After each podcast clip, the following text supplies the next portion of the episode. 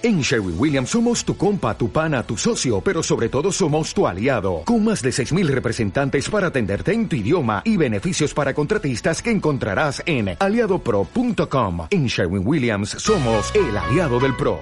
Antes de empezar el podcast de hoy, tengo que decirte algo que seguro que te interesa. Ahora puedes tener acceso gratis a la comunidad Soy Como Como durante 7 días. Podrás acceder a un recetario 100% saludable, menús, descuentos, masterclass y conferencias exclusivas con los mejores profesionales del mundo de la salud natural. Algunos de ellos han pasado por el podcast y en las masterclass de la comunidad hemos profundizado y aprendido mucho más. Apúntate antes de este domingo y prueba la comunidad Soy como como gratis durante 7 días. Te dejo el enlace en la descripción.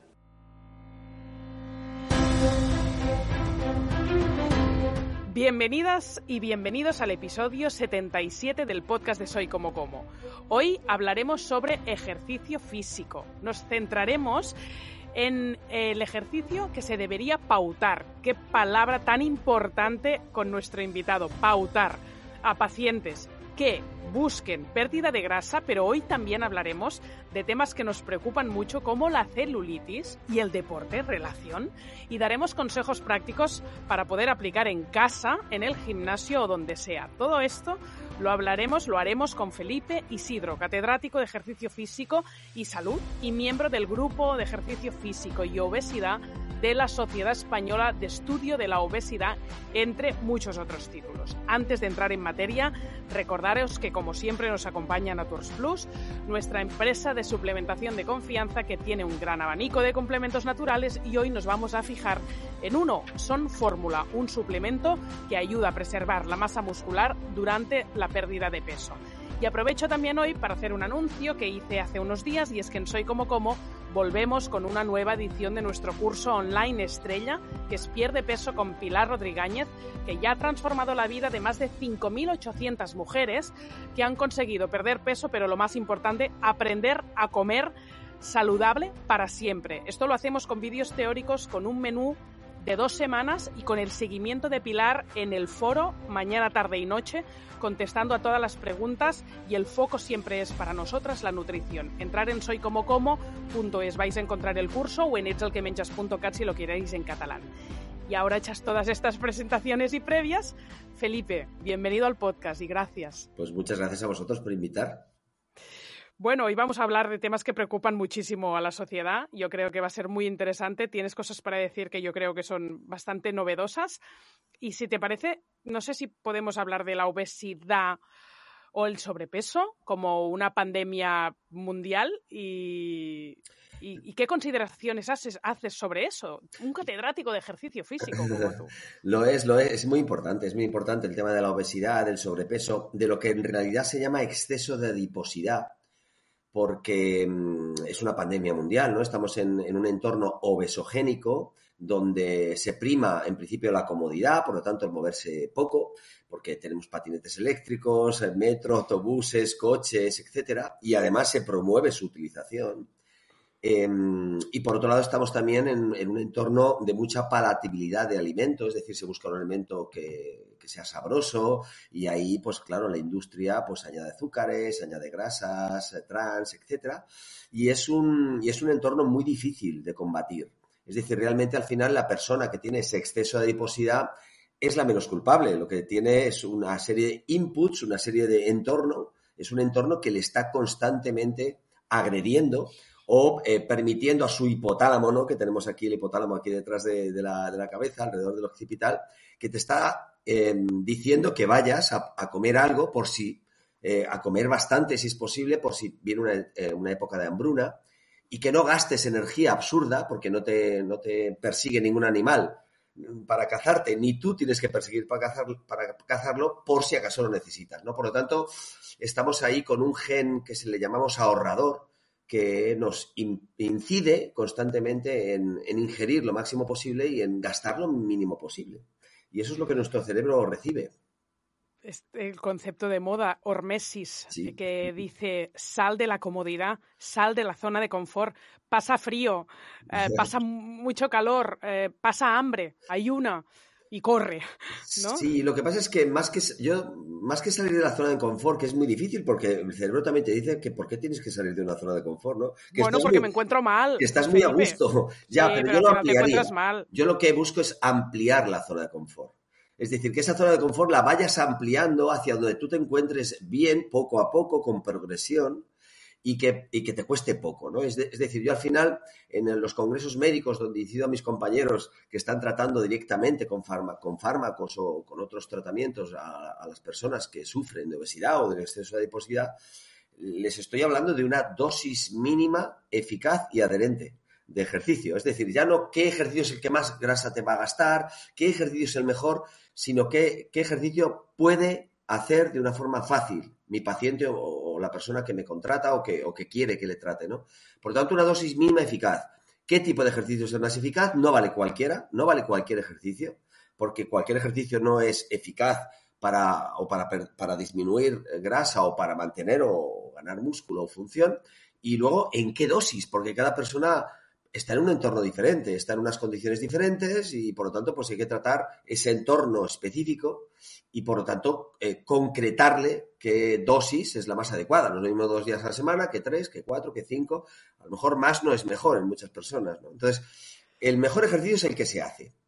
A partir de ahí tenemos que procurar que lo haga y eso es lo difícil hoy en día. Lo más difícil no es saber qué ejercicio es el mejor y hay muchos estudios que nos lo indican, sino cuál es la dosis mínima para cada persona. Eso es lo difícil, que sea adherente, que la persona se adhiera al ejercicio, porque el problema que tenemos es que siete de cada diez personas no hacen ningún tipo de ejercicio.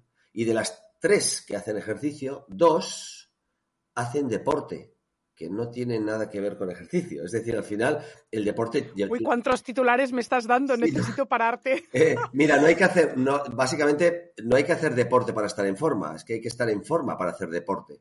Eso significa que para hacer una actividad deportiva que conlleva una competición, que conlleva unas reglas y en la cual generalmente quieres ganar, por poner un partido de pádel, tú tienes que estar en forma para jugar a pádel. No puedes jugar a pádel para estar en forma, sino porque te vas a lesionar. Es decir, la idea es qué tengo que hacer o qué quiero hacer y por lo tanto qué tipo de ejercicio debo hacer para poder hacer ese deporte. Hay tres grandes diferencias, hay diferencias entre actividad física, ejercicio físico y deporte. Actividad física es movernos en nuestra vida diaria. Por lo tanto, cuanto más nos movamos, mejor. Esto es de perogrullo, ¿no? Es decir, cuanto más te muevas, pues, pues más actividad, más calorías, más, más, más actividad física haces. Eso está muy bien, eso es lo que nos dice la OMS. Hay que, hay que estar haciendo unos 300 minutos mínimo de actividad física, hay que moverse lo máximo posible, muévase usted un mínimo una hora al día. Me parece bien. Y la mayoría de veces inasumible por la mayoría de gente incluido yo, ¿eh? que yo hago ejercicio, pero yo me, me estoy mucho, mucho rato delante del ordenador, estoy sentado mucho rato, tengo mucha faena a nivel, a nivel de ordenador y, soy profesor, no me muevo delante de mi estrado, delante de mis alumnos, yo no me muevo, me muevo lo, poco, ¿no? Con lo cual me veo obligado a hacer ejercicio. Es decir, aquel que haga suficiente actividad física en su día, muy bien. El que no lo haga, que somos la mayoría, aquellos 10.000 pasos, 12.000, 15.000 pasos, que no lo hacemos la mayoría, estamos obligados a hacer ejercicio. Entonces, es ahí donde eh, yo me muevo, ¿no? En el tema de, qué tipo de ejercicio y qué dosis debes, debes aplicar. Eh, si haces actividad física, mejor, pero si no lo haces, estás obligado a hacer ejercicio. Y luego está el deporte. El deporte, bueno, pues hay muchos deportes y cada uno tiene una reglamentación, cada uno tiene unos gestos y, y hay mucha probabilidad de que te lesiones si no estás en forma, ¿no? Entonces hay que llevar cuidado con estas tres cosas. Hoy hablaremos de la importancia del ejercicio de fuerza, pero entonces, por ejemplo, eh, practicar hits o practicar eh, ejercicio de fuerza o tábatas o eh, cosas que ya sabemos que están muy validadas, para ti no es un deporte, porque no tiene categoría de deporte. No, mira, uno, una de las cosas que tiene categoría de deporte es el CrossFit, porque tiene una reglamentación, porque tiene un campeonato nacional, tiene un campeonato mundial. Le, faltaría que los hits y los tabatas tuvieran categoría de Claro, pero un hit y un tabata no es un deporte, es, una, es un método de entrenamiento, es una forma de entrenar. Y es una forma de entrenar que, que puede ir muy bien para determinada gente y muy mal para otra gente. Por lo tanto, claro, uno no puede entrenar, por ejemplo, con una persona que tenga un exceso de adiposidad, no puede empezar a, trabajar HIT. Tendrá que empezar a trabajar de otras formas, mucho más progresivas, hasta que en, un momento dado pueda llegar a HIT. A ver, a ver, vamos a entrar en detalle. Venga. ¿Qué quiere decir exceso de adiposidad? Para que la gente que está escuchando diga soy yo o no soy yo y después dime por qué es perjudicial. Claro, eh, uno primero tiene que saber su porcentaje de grasa. Sé que no es fácil, porque, pero bueno, ya empiezan a haber muchas, por ejemplo, muchas básculas de bioimpedancia donde te pueden medir tu porcentaje de grasa, tu porcentaje de músculo. El peso es una medida muy grosera. Eso significa que yo cuando me subo en una báscula normal me va a decir cuánto pesa, cuánto peso tengo en general, pero ahí le sumo hueso, músculo, agua, eh, órganos, por tanto yo no sé cuánto, cuánto, cuántos kilos de grasa tengo. Es más, yo puedo estar perdiendo kilos de grasa y ganando kilos de músculo y, pesando igual. Por ejemplo, sabemos que perdemos peso muscular con la edad. A partir de los 35 años perdemos un porcentaje de músculo cada año por biología. Entonces, una persona, por ejemplo, de 50 años que pese 88 kilos y a los 60 años sin hacer ejercicio pesa 88 kilos, está peor, porque ha perdido masa muscular sí o sí y por lo tanto lo ha rellenado de grasa. Esa pérdida de masa muscular, si sigue pesando igual, mm, la, ha pasado a grasa, ¿no? Entonces, por lo tanto, lo importante es conocer nuestra composición corporal. Y ahí está el exceso de adiposidad, sería estoy en, una, en un porcentaje de grasa demasiado alto para mi edad y mi sexo, ¿no? Y ahí hay una serie de tablas que sí que la ciencia nos dice, en las cuales podemos observar si uno está eh, normal en cuanto a porcentaje de grasa o está subido de porcentaje de grasa.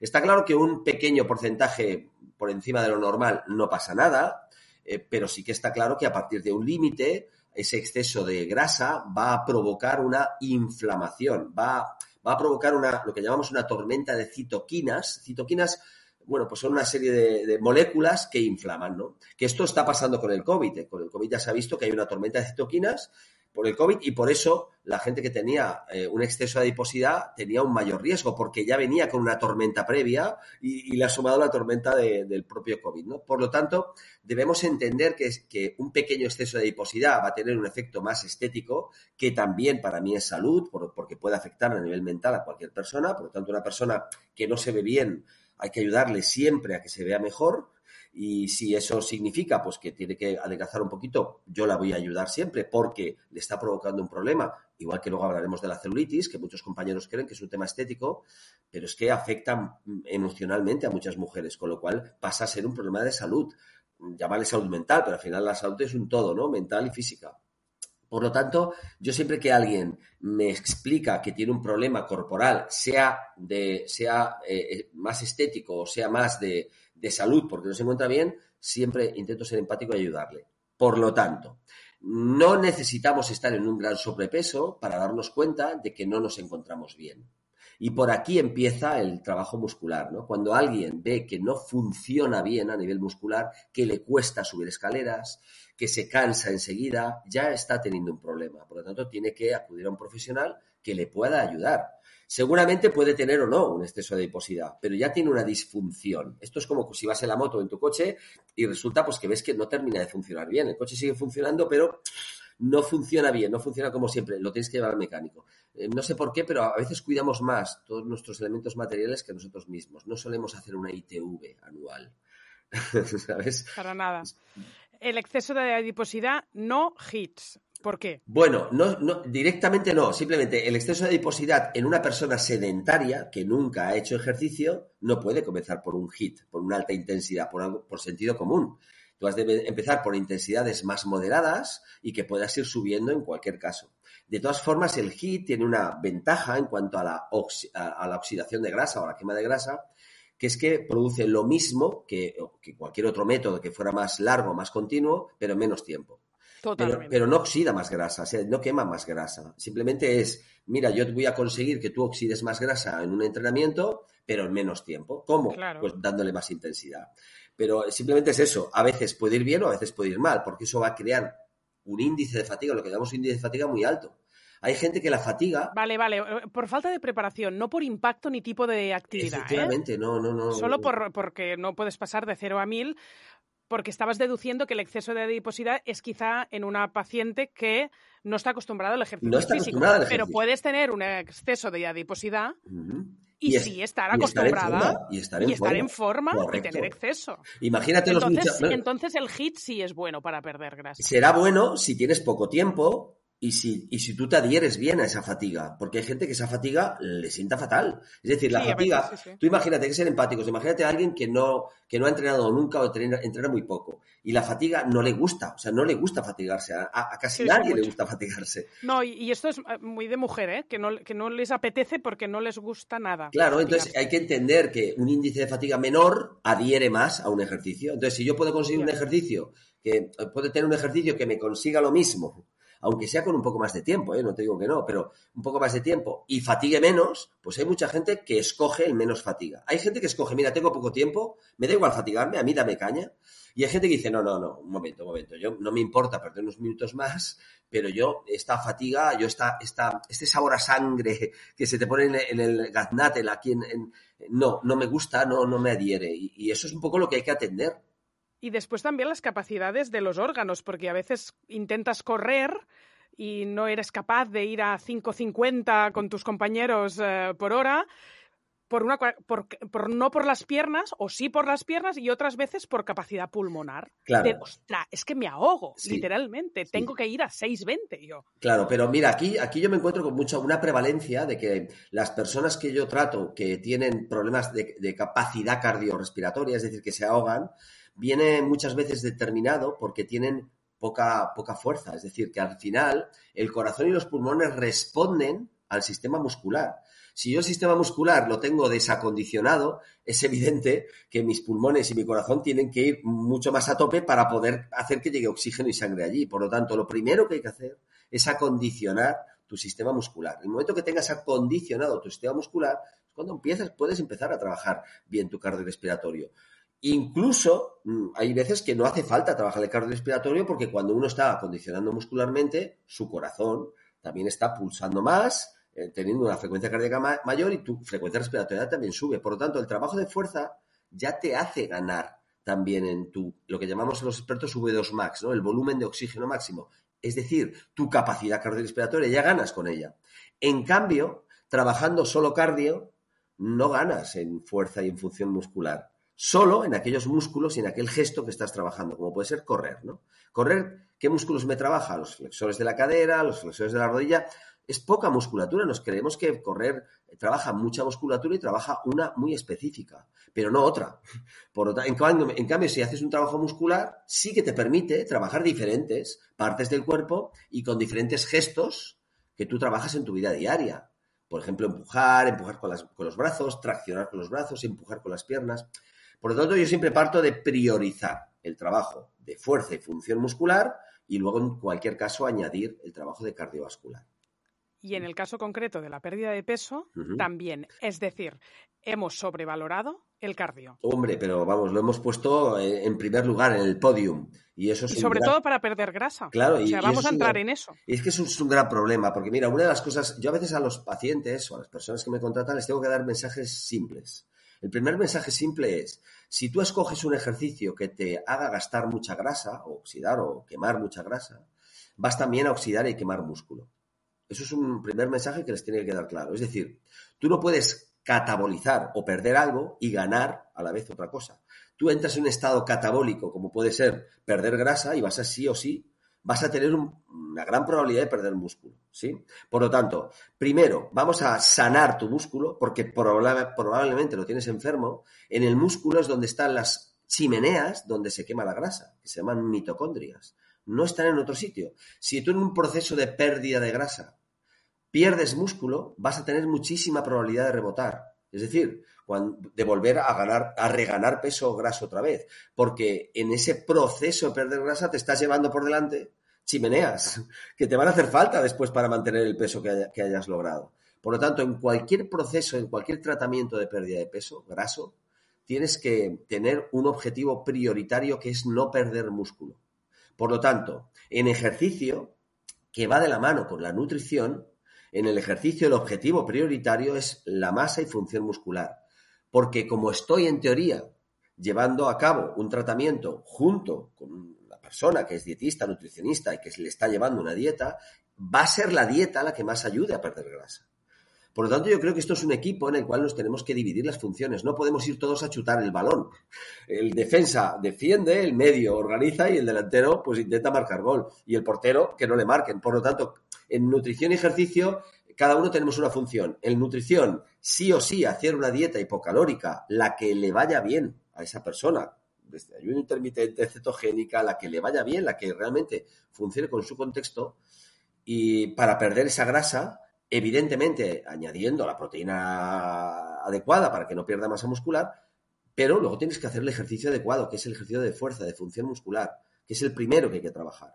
Porque si no, nos vamos a llevar por delante las chimeneas muy bien explicado. Añado una cosa de contexto que no sé si tiene valor o es una opinión propia, que a veces lo llamáis la ley de la compensación en cuanto al hambre y a la comida versus el deporte. Yo, cuando practico deporte, tengo más hambre. Puede ser que me pase si practico cardio y no me pase tanto si practico ejercicio de fuerza. ¿Eso tiene lógica? Sí, sí, tiene mucha. Más que cardio y fuerza, son métodos continuos o métodos intermitentes. El trabajo de fuerza siempre es un método intermitente. Eso significa que tú haces un ejercicio y descansas. Vuelves a hacer otro ejercicio y descansas. ¿sí? Este ejercicio intermitente es más saciante que un ejercicio continuo como puede ¿Qué ser quiere decir saciante? Saciante significa que no te, no te lleva tanto a hambre, es decir, no, te, no, te, no es hipoglucémico, porque cuando uno tiene hambre es que tiene la glucemia por debajo de lo normal. ¿De acuerdo? Es decir, una, una hipoglucemia normal te provoca hambre. Cuando estamos por debajo de 80 miligramos por mililitro de sangre de azúcar, eh, nos suele tener, solemos tener hambre. Muy por debajo de ya no. Cuando estamos por debajo de 60 o de 50, mucha gente no tiene hambre. No sé si al, ¿Te ha pasado alguna vez que llega la hora de comer, a la una y media, a las dos tienes hambre, por lo que sea no puedes comer y a las cuatro de repente, pum, se, te va, el hambre. ¿De acuerdo? Eso es que ya tu, nivel de azúcar o, tu, estás en un estado hipoinsulinémico, ¿no? Entonces, ¿qué ocurre? Que en el ejercicio hay eh, cambios hormonales a nivel de insulina y en cambios glucémicos que provocan que, que unos ejercicios den más hambre que otros. Por ejemplo, no solamente la metodología, que sea continua, que da más hambre, o intermitente, que mm, provoca menos hambre. El medio también interviene. El medio acuático da más hambre, el medio terrestre da menos hambre. Por lo tanto, si yo me voy a nadar continuo en un medio acuático, no lo dudes, vas a salir de la piscina con muchísima hambre. ¿De acuerdo? ¿Y eso por qué? Pues por esto, porque primero el agua es hipoglucémica, es hipotensiva y es hipoglucémica. Y el, si dentro del agua escojo un método que es hipoglucémico, como puede ser una, un, continuo, voy a nadar un montón de largos seguidos, pues vamos a, tener, vamos a juntar dos cosas que son hipoglucémicas o que son favorecedoras de una sensación de hambre, ¿no? También podemos hablar del hambre emocional, ¿eh? que muchas veces no es un hambre fisiológica, sino yo he hecho ejercicio, y mi cabeza me dice que como he hecho ejercicio yo puedo comer ahora. Eso es lo que te decía que es la ley de la compensación. Sí, más Sí, pero es cierto. Eh, eh, no, no, que, tengo, o sea, yo cuando hago deporte como muchísimo más de lo que he quemado. Claro. Porque es como que mi cabeza le está dando permiso para comer, porque hoy, hoy he hecho lo que tenía que hacer. ¿Qué he hecho? ¿Qué? 15 minutos de sentadillas y zancadas y ya estoy Pero aquí tenemos que intervenir con las dos, los dos tipos de hambre, tanto la hambre física que es controlada por el tipo de ejercicio que hagas y el hambre emocional que viene dada es más a nivel educativo. Y muchos, muchas personas no es que se permitan el comer, sino que creen que comer les irá bien, les irá mejor, porque recuperarán mejor del ejercicio. Es decir, recuperan cosas que hacen los atletas de alto rendimiento, de que evidentemente hacen entrenos fuertes, muy largos, muy intensos, y tienen que comer para recuperar porque al día siguiente tienen otra vez un entreno intenso, a un tipo de entreno, de ejercicio que es adecuado en tu contexto, pero que no te conviene eh, comer. Igual, igual es como la proteína en polvo, que hice hace mucho tiempo un gran podcast muy chulo con la doctora Antonia Lizarraga. PNI, experta en deporte, y, me, y, hablábamos mucho de la proteína en polvo y yo le preguntaba quién lo necesita, porque es que al final eh, practicamos 15 minutos de deporte y nos comemos dos plátanos y dos dátiles o proteína en polvo todo el día como si estuviéramos por debajo de las necesidades de proteína. Sí, pero aquí yo también, fíjate, intervendría en los dos tipos de, de tratamiento, ¿no? Es decir, en aquel que em, lo necesitas o no a nivel fisiológico, pero hay gente que lo necesita a nivel mental. Y a mí todo lo que adhiera a una persona a una mejor estilo de vida ya me vale. Es decir, si alguien cree que por estarse tomando un batido de proteína whey, eh, pues, indirectamente le puede adherir a un sistema de alimentación más saludable. Por ejemplo, yo tengo pacientes que fuman y, yo no intervengo en que dejen de fumar, sino que intervengo en que cuando empiezan a hacer ejercicio indirectamente empiezan a dejar de fumar.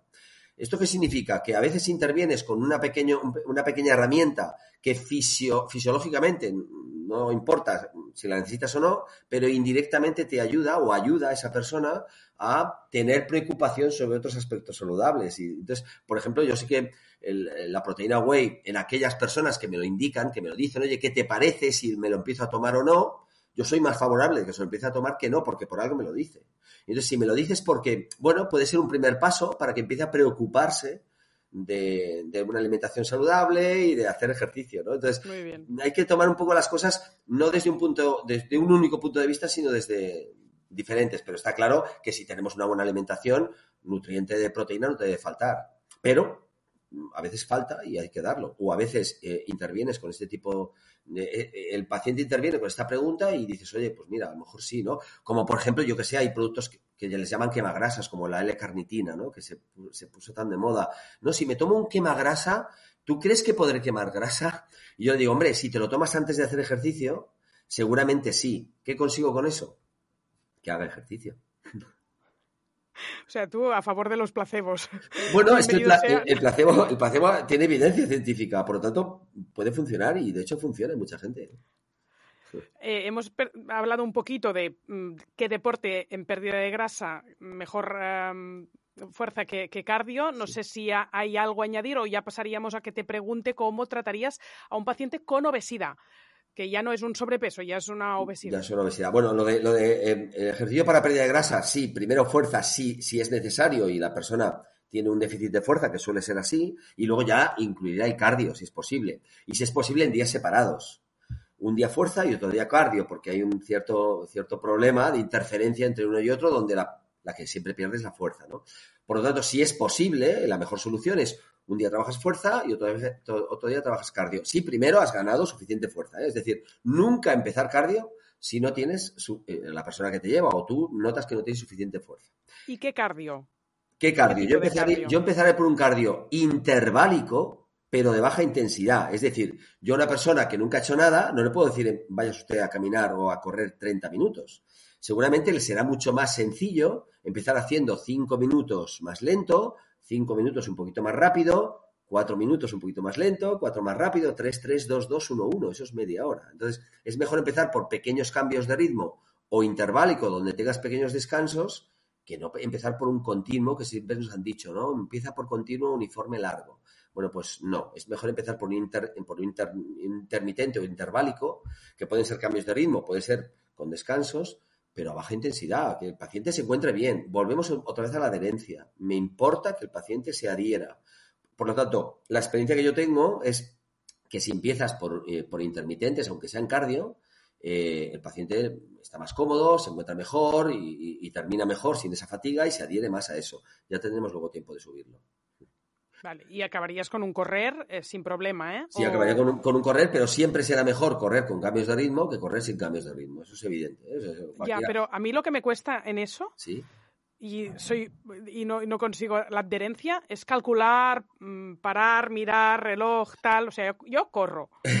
ya, pero fíjate. ya volveré. pero si tú tienes una programación de cambios de ritmo, es mucho más, se te hace mucho más agradable, es decir, mucho más corto. Porque si tú vas sin ningún cambio de ritmo, es voy a, voy a correr media hora, tres cuartos, y ahí estoy hasta que me indique que tiene, tengo 30 minutos o 45. En cambio, si yo te digo, vas a hacer cinco, rap, cinco lentos, cinco rápidos, cuatro lentos, cuatro rápidos, tú tienes que estar mirando esos minutos y por lo tanto mm, tú sabes que en los minutos más rápidos los podrás hacer un poco más rápido porque luego tienes unos minutos más lentos. Y esa, esa dicotomía de tener que estar controlando un poquito qué es lo que estás haciendo ahora y qué es lo que tienes que hacer en breve, hace que el tiempo se pase mucho más rápido. Eh, y sobre, todo, que es muy eficaz. ¿no? Y luego es eficaz, luego es muy eficaz, te pone muy en forma en los cambios de ritmo y ya no te digo si luego haces como series, ¿no? Mira, voy a hacer, no sé, un kilómetro, un kilómetro un poquito rápido y luego paro. Igual que los ejercicios de fuerza, ¿no? Voy a hacer una serie y luego paro, pues, pues el ejercicio... De... ¿Paro quiere decir paro del todo? Paro del todo o camino, pero camino, pero, descan pero voy descansando. Eso pone muy en forma porque te permite que ese momento que estás corriendo o haciendo el cardio que sea, lo hagas a una mayor intensidad, ¿no? Entonces eso te, pone más en forma.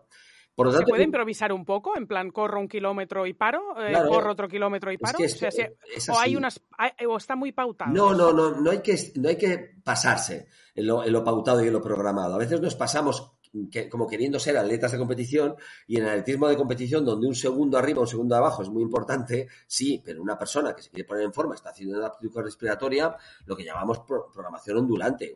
Tú haces un poco lo que te venga en gana ese día, eh, lo que tienes que hacer algo, pero lo que te venga realmente en gana ese día y si tienes que hacer cambios de ritmo de tres minutos, los haces y si en vez de tres minutos tiene que ser de dos, pues los haces de dos, no pasa nada. Bueno, es que a veces como no entendemos del tema no sabemos si, lo estamos haciendo bien.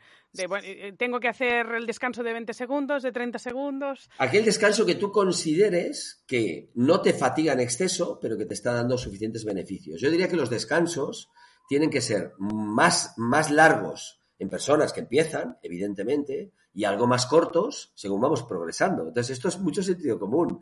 Eh, cada vez tiene un Pero, por ejemplo, el corazón te, debe te debe bajar mucho. Muy, muy rápidamente, no. Es decir, cuando uno descansa es mejor un descanso activo. Es decir, si yo hago una serie de un kilómetro, es mejor que el descanso lo haga caminando que no que me pare. ¿Sí? Porque entonces eso provoca una bajada de frecuencia cardíaca que puede ser una bajada de tensión demasiado rápida. Pero también es sentido común, es decir, es mucho, te recuperas mucho más fácilmente haciendo un descanso activo que en un descanso totalmente pasivo, ¿no? Eh, entonces es un poco eh, seguir un sentido común. A veces los profesionales creo que marcamos demasiado miedo en la gente, es decir, decimos, no, no se te ocurre hacer ejercicio solo, sola, te, tiene que llevar alguien. Bueno, eso está muy claro cuando tienes una patología, cuando, cuando es importante que alguien te programe el ejercicio. Pero cuidado porque hay personas adultas, sanas, o jóvenes sanos que, pueden empezar a hacer ejercicio sin ningún tipo de entrenador personal ni entrenador físico, ¿no? Que a veces nos pasa. Aunque después nos lesionamos un poco, ¿eh? También te lo diré. O sea, no sé si a veces voy al fisio, digo, me duele la pierna, no sé qué, el psoas tal, que me quedo clavada, que cuando bajo la pierna me hace clec, clec, clec, y me dice, deja de hacer sentadillas ya, que son lo peor, y menos con salto. Y es como, hostia, ¿y qué hago? O sea, las pesas no sé qué, porque los brazos, las cervicales y la espalda. Ahora me dices que sentadillas con salto es lo peor. No debemos atender a demasiados diferentes profesionales que nos hablen de lo mismo. Si vas a un profesional de ejercicio, debe ser de ejercicio. Un médico no debería hablar de, de, no hagas este ejercicio porque no entiende de ejercicio. Te puede, te puede recomendar que hagas ejercicio, pero, pero cuidado que la prescripción te la hace un profesional. Y si tú haces algo, mira, te voy a hacer una frase que yo siempre digo a, mis, a mis pacientes, ¿no? Un primer paso no te lleva a donde quieres, pero te saca de donde estás. Por lo tanto, hay que empezar a hacer algo. No hay que tener miedo en hacer algo, porque estás peor donde estás.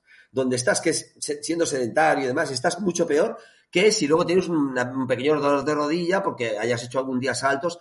Eh, es decir, a veces tenemos miedo y nos quedamos en un sitio que estamos peor que, donde podríamos ir, ¿no? O sea que hay que perder miedo a hacer ejercicio. Hay que hacer ejercicio con sentido común. Em, te preguntaba el deporte para una persona con obesidad. Sí, vamos a diferenciar entre qué tipos de obesidad. Hay obesidad grado 1, grado 2 y grado 3. Yo, por ejemplo, tengo personas con obesidad grado 3, se le llama obesidad mórbida, una, palabra un poco despectiva, pero no, me gusta. Prefiero decir obesidad grado 3, con 180, 190, 210 kilos. Claro, este tipo de personas, ¿qué tipo de ejercicio? ¿Deben hacer ejercicio? Sí, absolutamente. Es decir, no hay contraindicación absoluta para el ejercicio. Es otra de las cosas que, que en muchos congresos médicos lo digo, no hay contraindicación absoluta para ejercicio. Y otra cuestión será qué tipo y qué dosis. Pero no hay contraindicación. La persona que no haga ejercicio se muere antes y se muere peor. Todos nos vamos a morir, pero se va a morir antes y peor. Por lo tanto, vamos a intentar morir lo más tarde posible y, lo mejor posible. Vamos a vivir lo mejor posible. Hace años empecé a decir una frase que era si no hay deporte no hay esperanza y me la quedé para mí. Claro, claro. Envejecer, es, envejecer es inevitable, pero sentirse viejo es opcional. Eh, es decir, al final yo, todos nos vamos a morir, pero yo me gustaría llegar lo más lejos posible de años, pero sobre todo lo más funcional posible. Y para eso hay que, intervenir ya. No hace falta, o sea, no, no, tienes que llegar a, estar frágil para decir, o dependiente para decir, ostras, ¿y ahora qué tengo que hacer? No, empieza, empieza cuanto antes porque te permitirá llegar a una gran edad y además funcional, ¿no? En definitiva, las personas con obesidad grado 3, por ejemplo, con mucho grado de obesidad, eh, pues tienen que hacer ejercicio o bien encamados. Yo tengo pacientes que no pueden levantarse de la cama hasta que bajen determinado peso y les hago ejercicio en la cama, encamados, tumbados. Se puede hacer ejercicio sentado. Eh, una persona en una silla puede hacer muchos ejercicios y evidentemente puede hacer ejercicio de, pie. Eh, en la obesidad grado 2 o grado 3. Pero en ocasiones es mejor empezar con ejercicios en una silla. Muchas veces nos dicen, mira, el primer ejercicio sentadilla. Bueno, será para quien pueda hacer una sentadilla. Tú ahora ponte 100 kilos encima y me haces una sentadilla. Eso es lo que siente mi paciente con 200 kilos, que debe pesar 90, que tiene 200, que le sobran 110 y que yo le digo que haga una sentadilla. No puede hacer una sentadilla. Por lo tanto, deberá empezar a hacer ejercicios sentado, de extensión de rodilla, de grupos pequeños, que luego, ganando fuerza de esos grupos pequeños, pueda hacer algún ejercicio de pie. Por lo tanto, no es válido un mismo tipo de ejercicio para todo el mundo, ni siquiera para personas que sufren obesidad, porque también hay que determinar qué tipo de obesidad y qué limitaciones tienen. Ahí sí que tiene que intervenir un profesional del ejercicio físico que determine qué tipo de ejercicio es el más adecuado en función de la patología de esa persona. Pero vamos, que hay que trabajar la fuerza. ¿Y grado 1 y grado 2? Grado 1 y grado 2 sí que pueden empezar a hacer ejercicio ya de, de, pie o sentado en algún caso, pero empezaría por ejercicio de fuerza, sí, y de pierna. Porque la pérdida de fuerza y la pérdida de masa se da primero en las piernas. Eh, tenemos diferentes tipos de fibra muscular, tipo 1, que es la lenta, la oxidativa, la que nos permite hacer cosas durante mucho tiempo. Y luego tenemos una fibra mixta, que le llamamos fibra tipo 2A. Y luego tenemos un tipo de fibra que es la fibra de potencia, la que nos da mucha velocidad. Esa es la primera que se pierde. Y esa, sobre todo, la tenemos en las piernas. Por lo tanto, cualquier persona que no haga ejercicio o cualquier persona que tenga una patología, es decir, que pierda masa muscular, la primera, la primera fibra que pierde es la de la fibra tipo 2X, es la fibra rápida. Por lo tanto, ¿debemos hacer ejercicios de fuerza? Sí. Eh, sobre todo, primero, ¿por dónde? En las piernas. Lo primero. Tiene usted poco tiempo, tiene pocas ganas, no se preocupe. Solo ejercicios de pierna.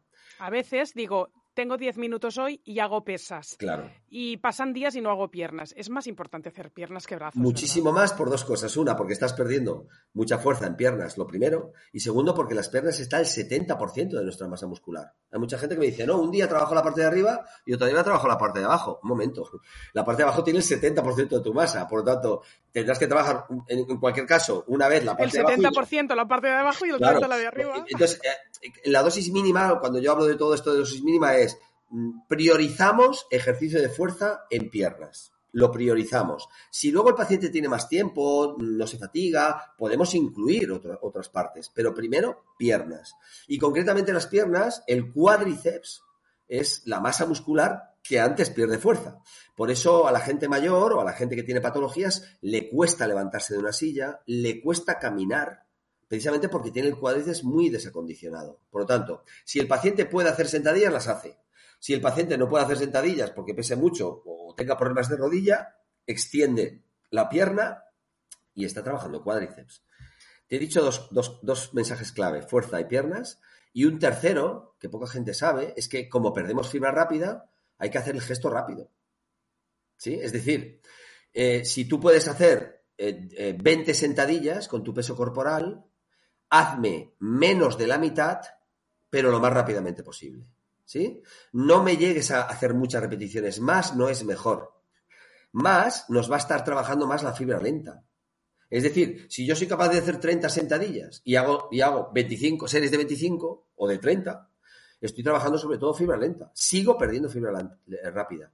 Si yo mi paciente, ¿Cuál sería entonces la serie de la sentadilla? La serie de sentadillas sería una, una indicación muy, muy sencilla es haz la mitad o menos de las que pudieras hacer, de cualquier ejercicio. Si hablamos de la sentadilla, haz la mitad o menos de las sentadillas que pudieras hacer, pero lo más rápida posible, no en su, no en todo el gesto, sino a la hora de subir, de contraer muy rápido y a la hora de bajar un poco más lento sube rápido. Sí, porque la gracia es la profundidad de cuando bajas y notas la, eh, por, o sea, por debajo de la línea de 90. Ahí, ahí, estoy haciendo sí, el pero esfuerzo. Está claro que activas más el músculo, pero puedes llegar a tener también problemas articulares. Eso hay que tenerlo muy... muy es decir, eh, lo que llamamos los, los expertos beneficio-riesgo, ¿no? El ratio beneficio-riesgo. ¿Tiene más beneficio bajar de la paralela al suelo? Sí. ¿Por qué? Porque activas más estiras más el músculo, por lo tanto, luego para contraer... si no tengo, si voy rápido, aparte de que tengo la sensación que estoy haciendo mal el ejercicio, tengo la sensación que no estoy haciendo ejercicio fuerza, que estoy haciendo cardio. No, porque yo te estoy diciendo que lo hagas lo más rápido posible. Mira, fuerza es igual a masa por aceleración. ¿Vale? O trabajas con mucho peso o trabajas con mucha aceleración. Hay algunas excepciones, ¿no? Por ejemplo, pues el entrenamiento isométrico. Si yo empujo una pared. No, Te iba a preguntar eso no, ahora. No muevo la masa. yo la termino 30 segundos así. Congelada. Claro, pero. Bajada. ¿Esto qué? Pero mira, e, es cierto que cuando haces muchas repeticiones, las últimas sí que reclutas fibra rápida. Es decir, empiezas a trabajar fibra lenta y cuando la fibra lenta no puede más, pide ayuda a la fibra rápida. Entonces, las últimas repeticiones del fallo sí que vas a trabajar fibra rápida. Pero eh, hay que eh, volver a entender a un paciente que no suele hacer ejercicio y que quiere empezar a hacer ejercicio. Estas personas es necesario que hagan la mitad o menos de las posibles porque el índice de fatiga es mucho menor. Es decir, al final, lo que debemos procurar es que el paciente se fatigue poco y que además sea eficaz. Por lo tanto, yo sé que estamos dando demasiadas, demasiadas señales, ¿eh? pero mira, fuerza, sobre todo de piernas, y progresar hacia ejercicio lo más rápido posible en la, en la, en la contracción concéntrica. Cuando el músculo se estira, lento. Cuando se contrae, rápido. Con la mitad o menos de las posibles. Pruébalo. Y luego alternalo con otros días, ¿eh? que puedes hacer otras cosas. Dime, aparte de sentadillas, ejercicios para fortalecer el cuádriceps. Bueno, cualquier ejercicio que sea de extensión de la rodilla, es decir, que tú extiendas la rodilla, vas a trabajar el cuádriceps. Si estás sentado. Así como en forma de perro, subiendo la pierna y. Sí, no, pero no subiendo la pierna, entera. Es decir, tenemos articulaciones. La rodilla es una articulación, la cadera es otra. Si yo extiendo la rodilla, ya trabajo el cuádriceps. Si yo flexiono la cadera, por ejemplo, subiendo la pierna entera, estoy trabajando un músculo del cuádriceps, que es el recto anterior. Por lo tanto, ejercicios de cuádriceps, tú estás sentado ahora mismo. Si yo te digo, busca las patas de la silla, pon la punta de, los, de los pies o de las zapatillas en la punta de la silla y aprieta, estás trabajando cuádriceps. Isométrico, pero estás trabajando cuádriceps. Es decir, el cuádriceps trabaja sobre todo cuando extiendes la rodilla. Por lo tanto, en una sentadilla, claro, extiendes la rodilla, pero también extiendes la cadera y extiendes el tobillo. Por eso la sentadilla eh, lo que estás activando son mucha masa muscular de las piernas. Es un muy buen ejercicio la sentadilla o la zancada.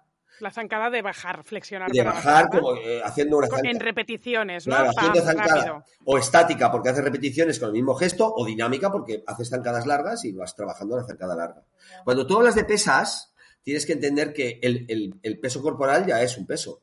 Hay mucha gente que eh, cuando habla de pesas dice, uy, no, tengo que ir al gimnasio, yo no tengo pesas. No, no, tu propio peso. Yo me acuerdo de mi peso corporal cuando hago flexiones. claro. Te lo aseguro.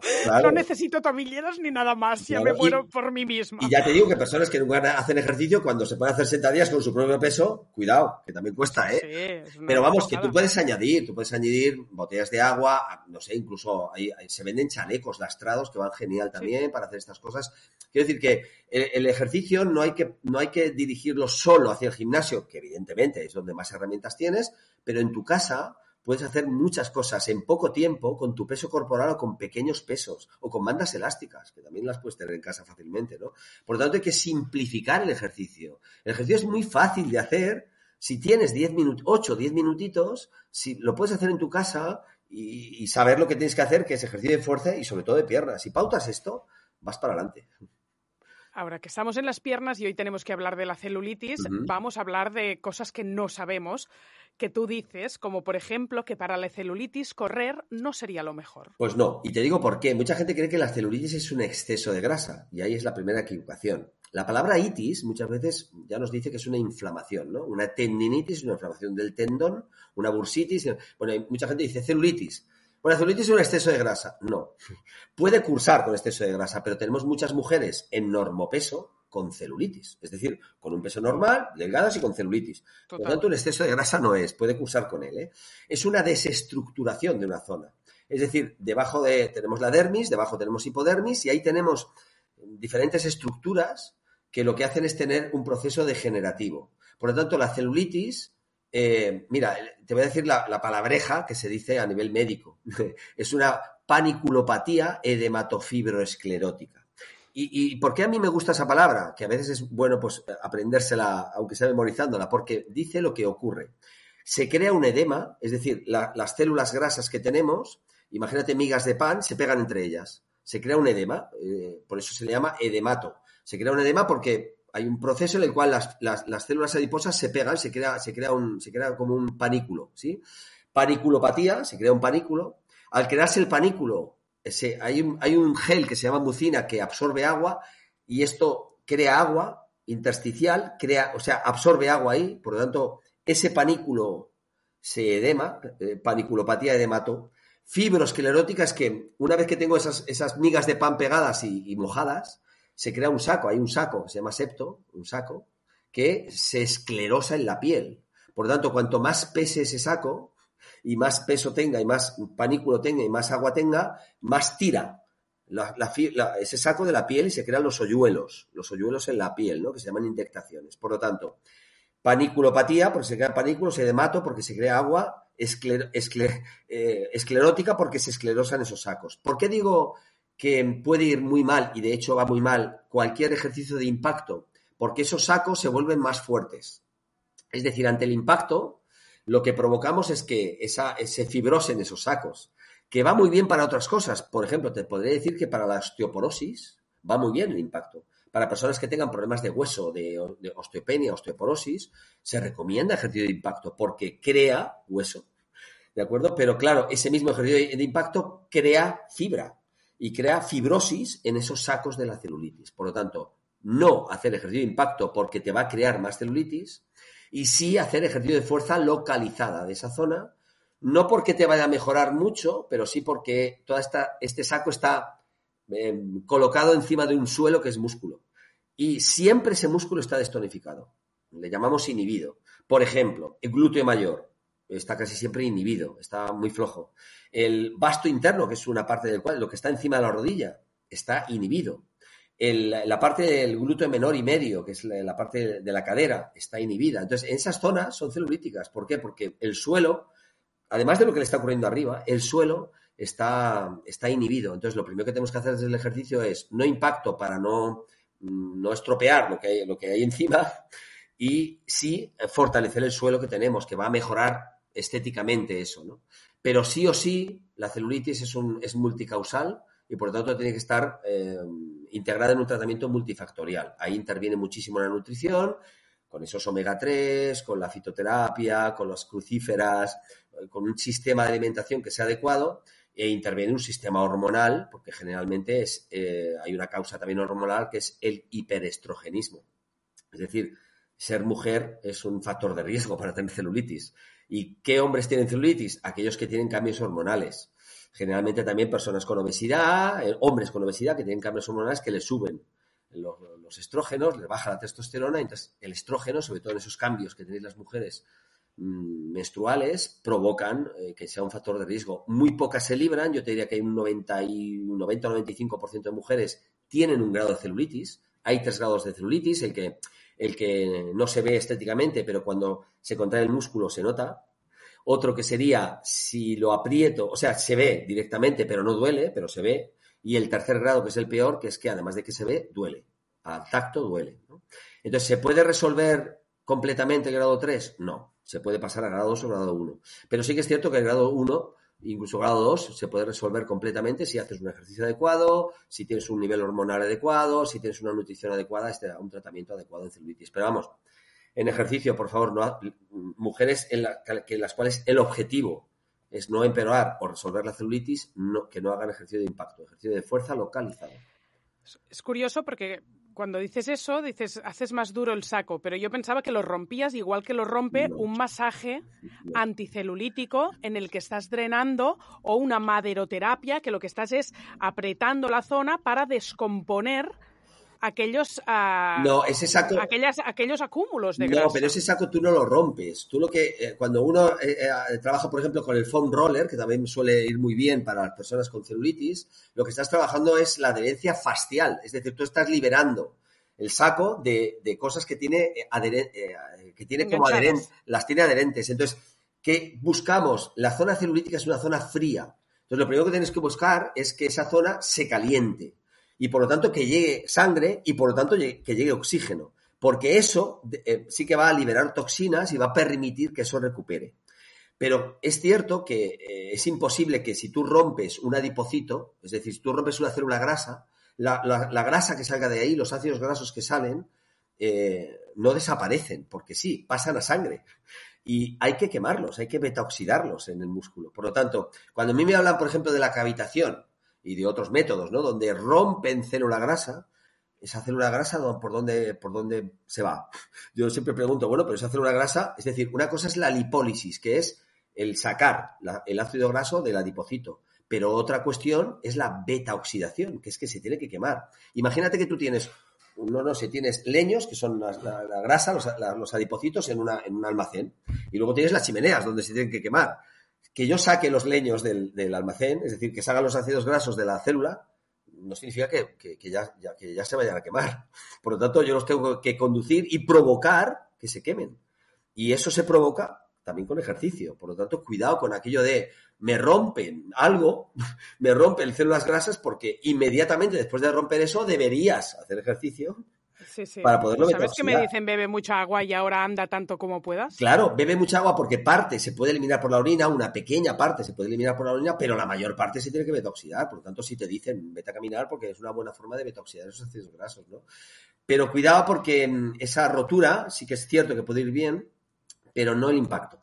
Es decir, que, intenten romper, no rompen tanto el saco como si la célula, pero el impacto lo que provoca es que ese saco se haga fuerte y no es bueno el ejercicio de impacto. Que no sería bueno correr ni tampoco un hit o una sentadilla con salto. No, no iría bien. Todo lo que sea impacto, saltar, cualquier tipo de salto. Claro, claro, Que, no te digo que vaya bien para otras cosas. Es decir, seguramente tu capacidad cardiorrespiratoria sea mejor, eh, tu fuerza mejorará, tu hueso mejorará, pero es que por eso muchas veces tenemos que preguntar cuál es tu objetivo.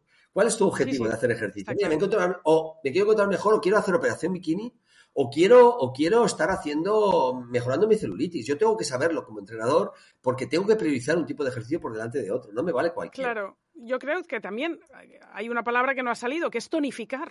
Que muchas veces lo que, se quiere también es eso, ¿no? Afinar, tonificar, no sé. Está claro que el tono, el, tono muscular, cuando a mí, cuando muchos compañeros dicen, bueno, tonificar es una tontería decirlo. No, no es una tontería porque la persona lo entiende mejor. Es decir, la mujer, si tú hablas de, la palabra tonificar, entiende que es pues como endurecer, fortalecer, pero no, no hipertrofiar, que es muy difícil hay que hipertrofiar a una mujer, pero, pero, pero lo tienes que hacer agradable al, cliente o a, la, mujer. ¿no? Entonces, la palabra tonificar se usa para darle una connotación al, trabajo de fuerza que vamos a hacer. Pero muchos compañeros van en contra de esa palabra y tampoco lo he entendido. Eh, bueno, yo, yo no entiendo, yo soy muy disruptivo, ¿eh? yo llevo muchos años y como he tratado a muchos pacientes, yo intento entender al paciente siempre. O sea, el problema del paciente yo lo tengo que hacer, lo tengo que entender. Lo que no puedo es abordarlo desde mí, desde una perspectiva de no entenderlo. Es decir, no, tú ya estás bien, qué tontería, ¿por qué te preocupas si estás bien? No, no. Tú no tienes que quitarle, eh, eh, tú no tienes que quitarle importancia al problema. Eh, tú tienes que solucionar el problema o ayudar a solucionar el problema. Por lo tanto, si una mujer tiene un problema de celulitis, porque es un problema para ella, porque emocionalmente le afecta, yo tengo que luchar porque esa celulitis se suavice.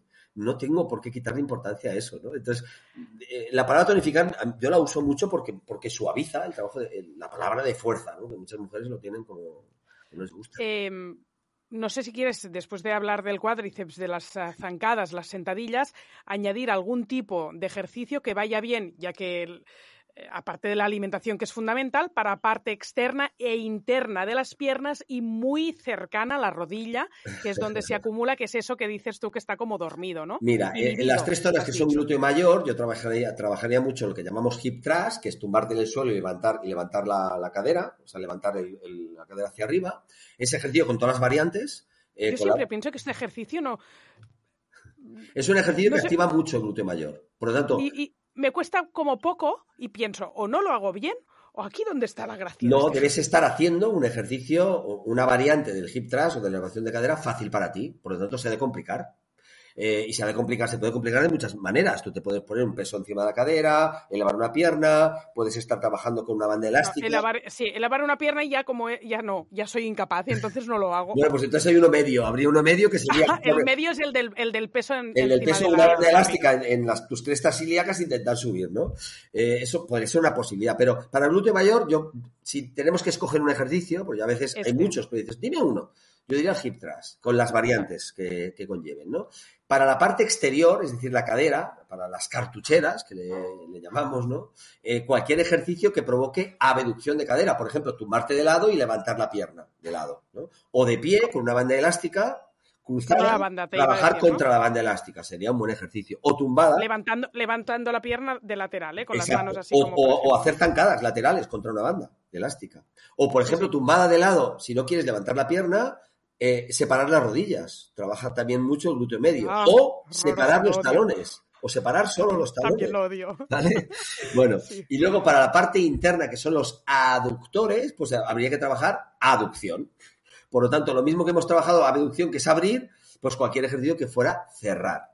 Pero fíjate, en los aductores, en la parte interna, no suele haber celulitis. En la parte interna, lo que suele haber es una, es una eh, inhibición generalmente y, ahí sí que se suele acumular grasa. La celulitis se provoca, se, da mucho más en glúteo mayor, en vasto interno y en la parte lateral. Y el vasto interno que decías, para esa celulitis que hay encima de la rodilla, lo ideal es los últimos 30 grados de extensión de la rodilla. Por ejemplo, de pie, de pie, con una banda elástica contra una espaldera, extender la rodilla, desde pequeña flexión a extensión, pequeña flexión, extensión contra una banda. O, por ejemplo, bajar esas escaleras va muy bien para el vasto interno. Bajar escaleras, ¿sí? No subirlas, sino bajarlas. subirlas también, pero bajarlas sobre todo. O, por ejemplo, hacer una zancada hacia atrás, no hacia adelante. La zancada hacia atrás activa mucho el vasto interno. O, por último, una sentadilla con una pelota o con un objeto entre las rodillas. Hacer una sentadilla con un objeto entre las rodillas trabaja, activa mucho el vasto interno me estoy cansando sin moverme de la silla. muy bien, muy bien dicho todo.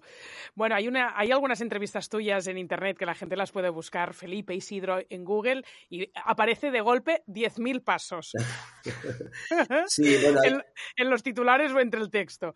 A ver, ¿qué pasa con los 10.000 pasos diarios? Que antes lo has dicho por ahí, pero ¿sirve, no sirve? Em, yo siempre digo que caminar está bien para no estar mal, pero no para estar bien. Sí, es decir, eh, o que sacar a pasar al perro va muy bien para el perro. Eso significa que es mejor que no hacer nada, pero es insuficiente. ¿De acuerdo? La gente que vayas muy rápido. Aunque camines rápido, no importa. Hombre, si caminas más rápido será. Mira, caminar lento es mejor que no caminar. Caminar rápido es mejor que caminar lento. Pero caminar rápido te va a mejorar tu capacidad, algo más, tu capacidad cardiopulmonar y ya está. Pero tú seguirías teniendo seguramente. Pero a ver, a nivel de gasto calórico, correr una hora pueden ser 700 calorías, me lo estoy inventando de memoria. Y caminar en vez de correr durante una hora, la mitad. Pero yo es que el gasto de calórico nunca me lo, nunca me lo he creído. Ya lo sé, ya lo sé, pero digo, de algo sirve. Hombre, que de, algo sirve está claro. Por lo tanto, si una persona quiere empezar a caminar, que, que, empiece. Pero si yo le tengo que prescribir un ejercicio, nunca le prescribiría caminar. Primero porque caminar es una actividad física que puede realizar en su vida a día, ¿no? Es decir, vaya usted trabajando, o sea, al trabajo a caminar, vaya usted a comprar y camine, sí, pero, como yo me encuentro mucho mejor si lo hago. De hecho, me encuentro fatal si no lo hago. Mejor si caminas que si no caminas. Pero si hablamos de ejercicio físico, que tiene que ser eficaz, hagamos cosas eficaces. Por tanto, camine usted todo lo que pueda en su vida diaria, pero el ratito que vaya a hacer ejercicio, vamos a hacer un ejercicio eficaz, ¿sí? Por lo tanto, yo cuando hablo de los 10.000 pasos digo, primero, los 10.000 pasos no están refrendados por la comunidad científica. No hay ningún estudio que me hable que con 10.000 pasos uno tiene no sé cuántos beneficios. Sí que es cierto que hay eh, eh, ciencia al respecto de que hacer, hacer actividad física, por ejemplo, caminar, y se habla de a partir de los 7.000, 7.500, las personas que caminan más de 7.000 pasos al día, pues, pues tienen menos mortalidad y morbilidad que la que no camina. Bien, eso es de perogrullo. Eso es algo normal. A veces. Hombre, pero no puede pasar desapercibidos. Es muy importante esto. Pero eso yo creo que todo el mundo lo sabe. Es decir, a mí me gusta decir cosas que la gente no sepa, pero todo el mundo sabe que caminar será mejor que no caminar. Una cosa es saberlo, otra cosa es hacerlo. Vale, ya lo ves. Mira, tú mismo lo has dicho. Por lo tanto, lo primero que tenemos que hacer es adherir. El, principal problema no es conocer qué tengo que hacer, sino cómo lo tengo que hacer para, para poderlo hacer. Eso sí que es, eso sí que es otro intríngulis. Por lo tanto, caminar está bien, vale. Eh, ¿Me puedes decir algo que ocupe menos tiempo y que me provoque mayores beneficios? Lo hay. Es lo que, lo que estamos hablando, ¿no? Por lo tanto, eh, eh, en algunas entrevistas yo pues he dicho, por favor, dirigido a los médicos, ¿no? A la comunidad médica, por favor, no prescriban caminar como única cosa porque el paciente ya sabe que, bueno, si camina estará mejor, pero dígame algo. Es como, es como si vas a un, dietista nutricionista y te dice, coma saludable. Siguiente pregunta. ¿Qué? Devuélveme el dinero. No, claro. Siguiente pregunta. ¿Qué tengo que comer? ¿Y, cómo? ¿Y en qué timing? ¿Y, qué por la mañana? Dime algo. No, hay que comer saludable ya sabe que es sano, igual que caminar, pero ¿y qué más, no? claro, ¿y qué más? Entonces, ese es el problema, que luego es, el tipo y la dosis, ¿no? Y por, ahí vienen esas entrevistas de cuidado, los 10.000, no nos creamos estas cosas, no, que, no digamos, yo digo que siempre es iatrogenia por parte de un profesional sanitario si dice algo que ya el paciente sabe y que no cumple. Hay que dar soluciones. Bueno, y que te entra por una oreja y te sale por otra, en plan, eh, obvio. Así mal. es. ¿Cómo sería para ti la pauta ideal entonces de un ejercicio a nivel semanal, también de horarios? Mira, ¿Cuál es el ideal? mí- ¿En para- ayunas? No, ¿No hace falta? Has tocado un punto importante que es el, es el horario, el momento. Eh, eh, a ver, el mejor ejercicio, puedo decirte que sé que se hace, si lo puedes hacer en cualquier momento, en cualquier momento, pero si puedes escoger un momento, siempre es mejor por la mañana. En salud, siempre es mejor por la mañana. Y sobre todo, si es posible, al exterior.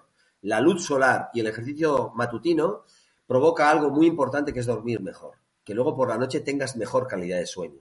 Por lo tanto, por la noche, esas fases que tenemos no REM y REM, cuando se mueven los ojos o cuando no se mueven los ojos durmiendo, la más profunda es cuando no se mueven los ojos.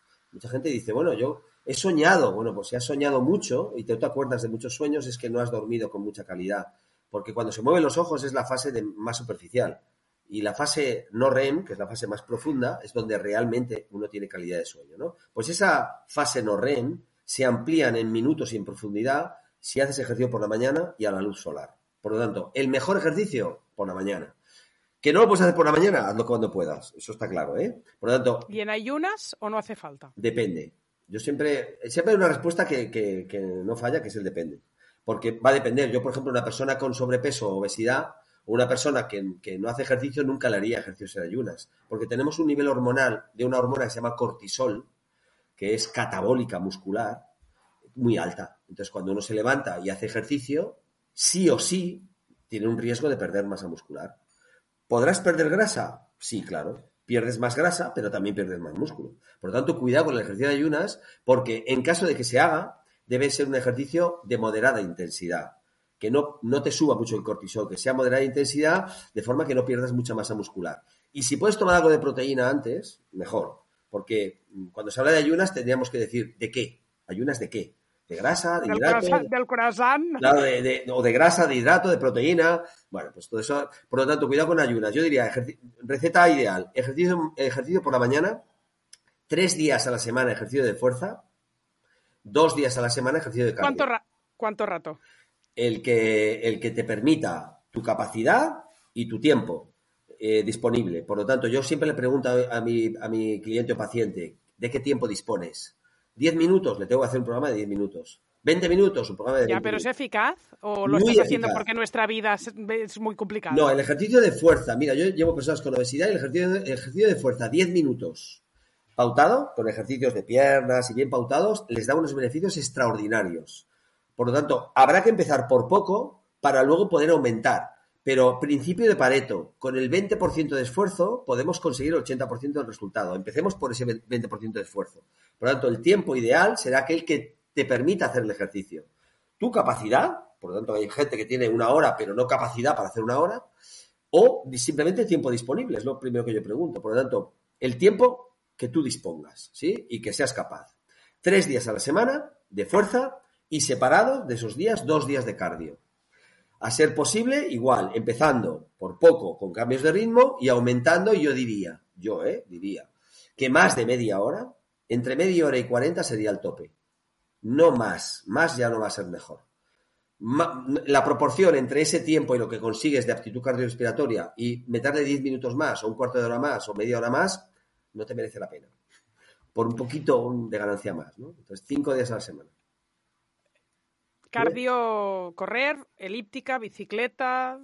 lo que te permitan tus articulaciones y tus ganas, lo que te guste más. Sí que es cierto que parece ser que la carrera es el cardio que provoca mejores adaptaciones. Pero para llegar a la carrera tienes que estar con cierta preparación y aptitud muscular para poder hacer, aptitud muscular y articular.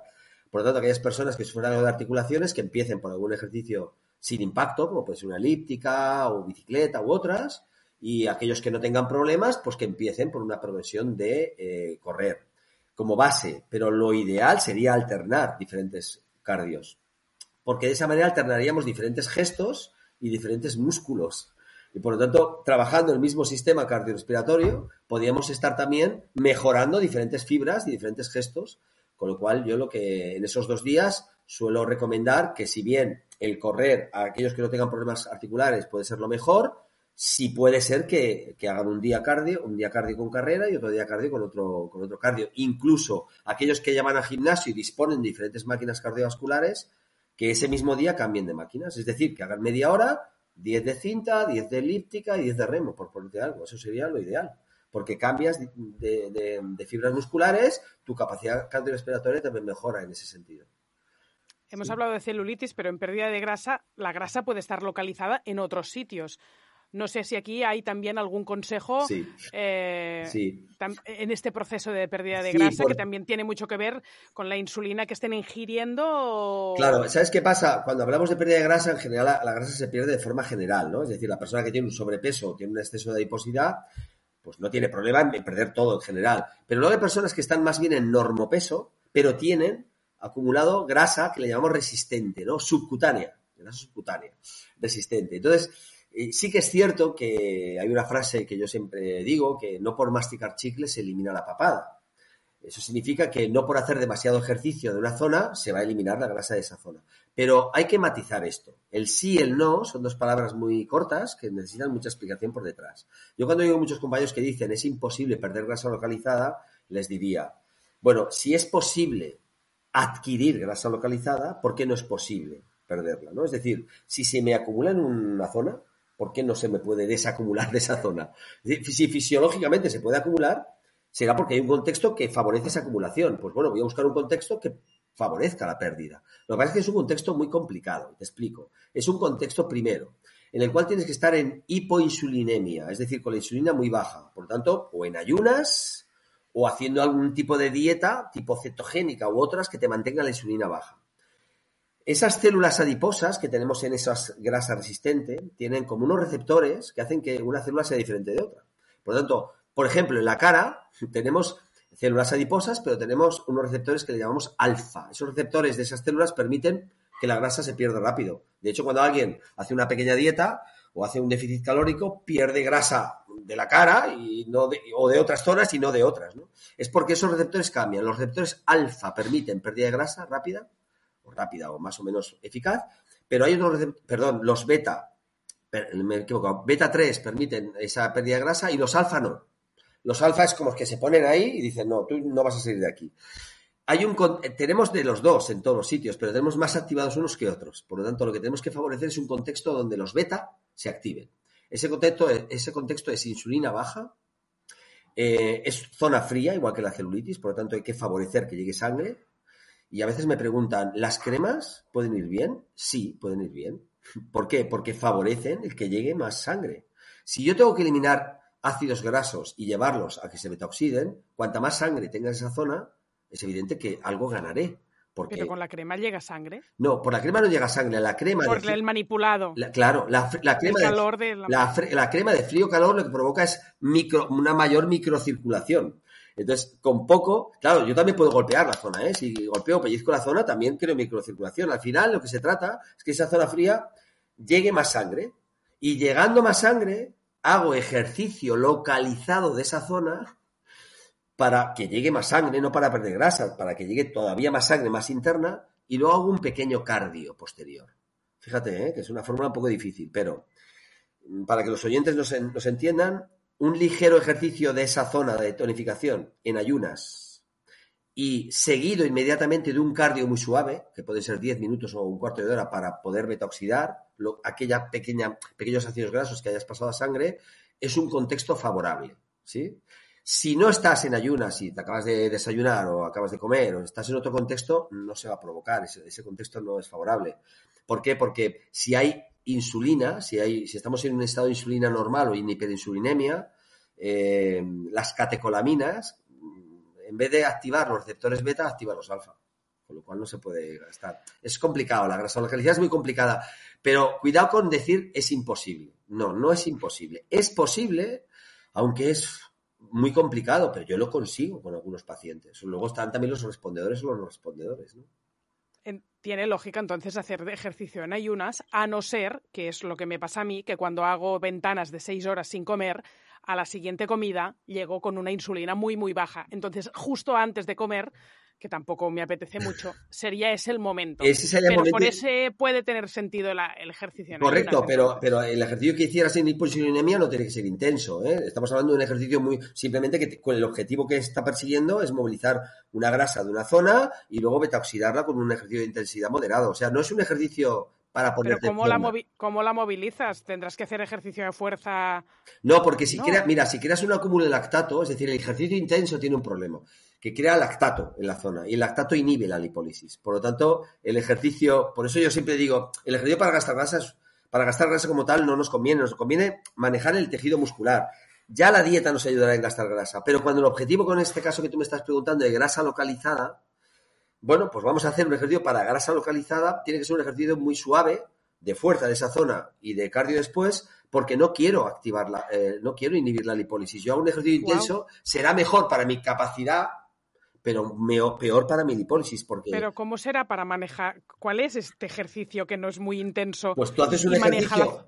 Si tú, por ejemplo, vas a hacer el ejercicio que decíamos antes de los hip thrust, pues los haces, haces muy poquitas repeticiones con muy poquito peso. O sea, lo que estoy buscando con ese ejercicio es activar la masa muscular para que llegue más sangre desde, desde interno. Si por externo le he puesto cremita, le, me he dado ahí pellizquitos y incluso agua- duchas de agua fría.